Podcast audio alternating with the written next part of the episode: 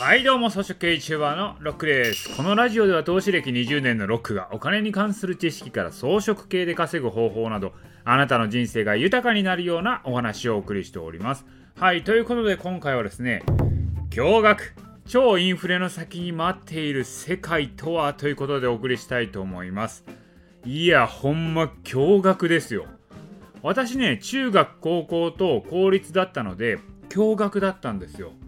文化祭とか楽しかったですよ。文化祭の最後はキャンプファイヤーやってフォークダンスするのが恒例だったんですけどその時に同じ学年の女子と数秒間触れ合うわけですよ。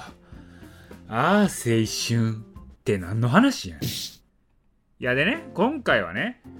驚愕な情報が入ってきたのでその情報をちょっとだけシェアしたいと思います。まあ、私ね、マクロ経済とか国際情勢の情報については、シンクタンクから、まあ、お金払って取得してるわけなんですよ。まあ、情報料も年間100万円とか払ってるんですけども、それもちゃんとしたシンクタンクで、海外のファンドとかも活用してるシンクタンクです。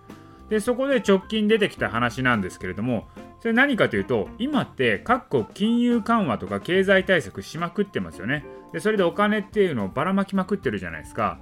まあ、その結果コロナによる経済影響っていうのはかなり抑えられていて、まあ、金融マーケットもお金のダブつきからかなり好調な状態にはなっていると、まあ、株価もねどんどん上がっていってますからね。まあそうなると当然インフレになっていくわけなんですけれどもまあインフレってことはね何が起きるかというと物価が上がっていくことになりますよね。でその物価が上がるっていうのは経済成長に合わせた物価の上昇っていうのは健全でいいんですけれどもまあ、極度のインフレっていうのは大変なわけですよ。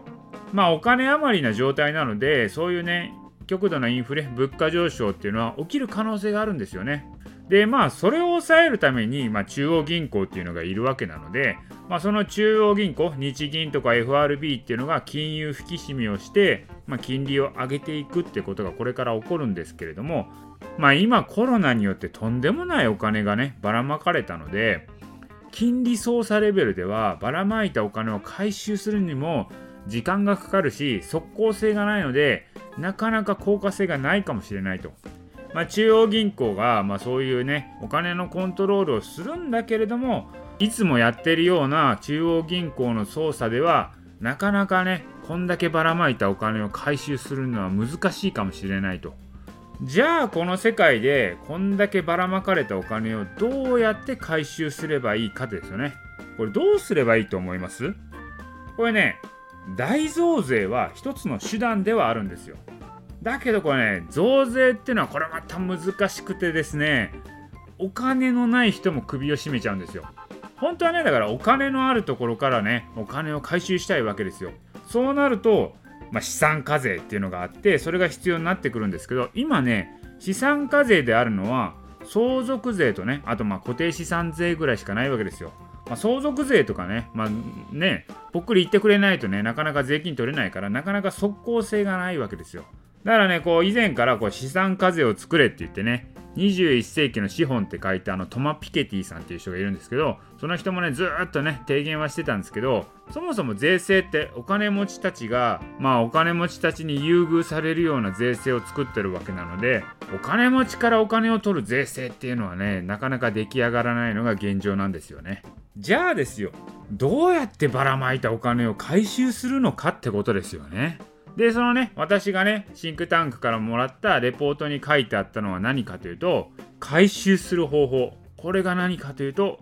仮想通貨なんだと。まあ、そう書いてありましたね。まあ、要はね、お金の不対価政策っていう風にね、言われてましたけど、これみんな稼いだお金をね、ポンポンポンポン仮想通貨に掘り込んでいくでしょ仮想通貨全体の時価総額も今どんどん膨らんでる状態なんですよ。でもね、仮想通貨っていうのは読んで字のごとく仮想だからその価値も仮想だと。だからその価値を一気に無価値化することもできるんですよ。やろうと思えば。そしたら何が起きるか。これね一気に世の中からお金が消えるマジックが発生するんですよね。だから仮想通貨っていうのは厳密に言うとお金ではないのでそれが世の中から消えたとしても金融システム上何も問題ないわけなんですよ。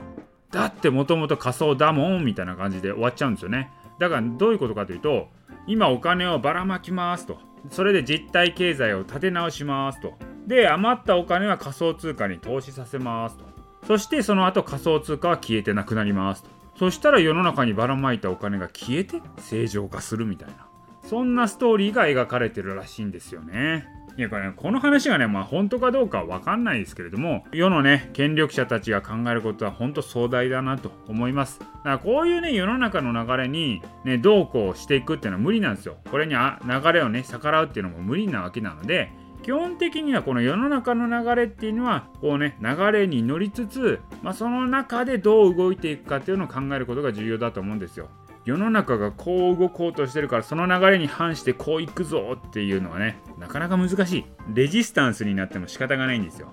あくまで世の流れには乗りつつその中でどう生きていくかっていうのを考えていくことが重要だと、まあ、世の中は今金融緩和でどんどんお金がねばらまかれていってどんどんね、すべての金資産は上がっていってる状態、仮想通貨もどんどん上がっていくわけですよ。まあ、その中で、その流れに乗りつつ、これからね、引き締めるっていう時が来ますから、その時に引き締めムードになったら、その流れに乗っていくと。あくまで世の流れに乗っていくことが重要なんじゃないのかなと思います。はい、ということで今回はですよ、驚愕、超インフレの先に待っている世界とは、仮想通貨の消失ということでした。信じるか信じないかは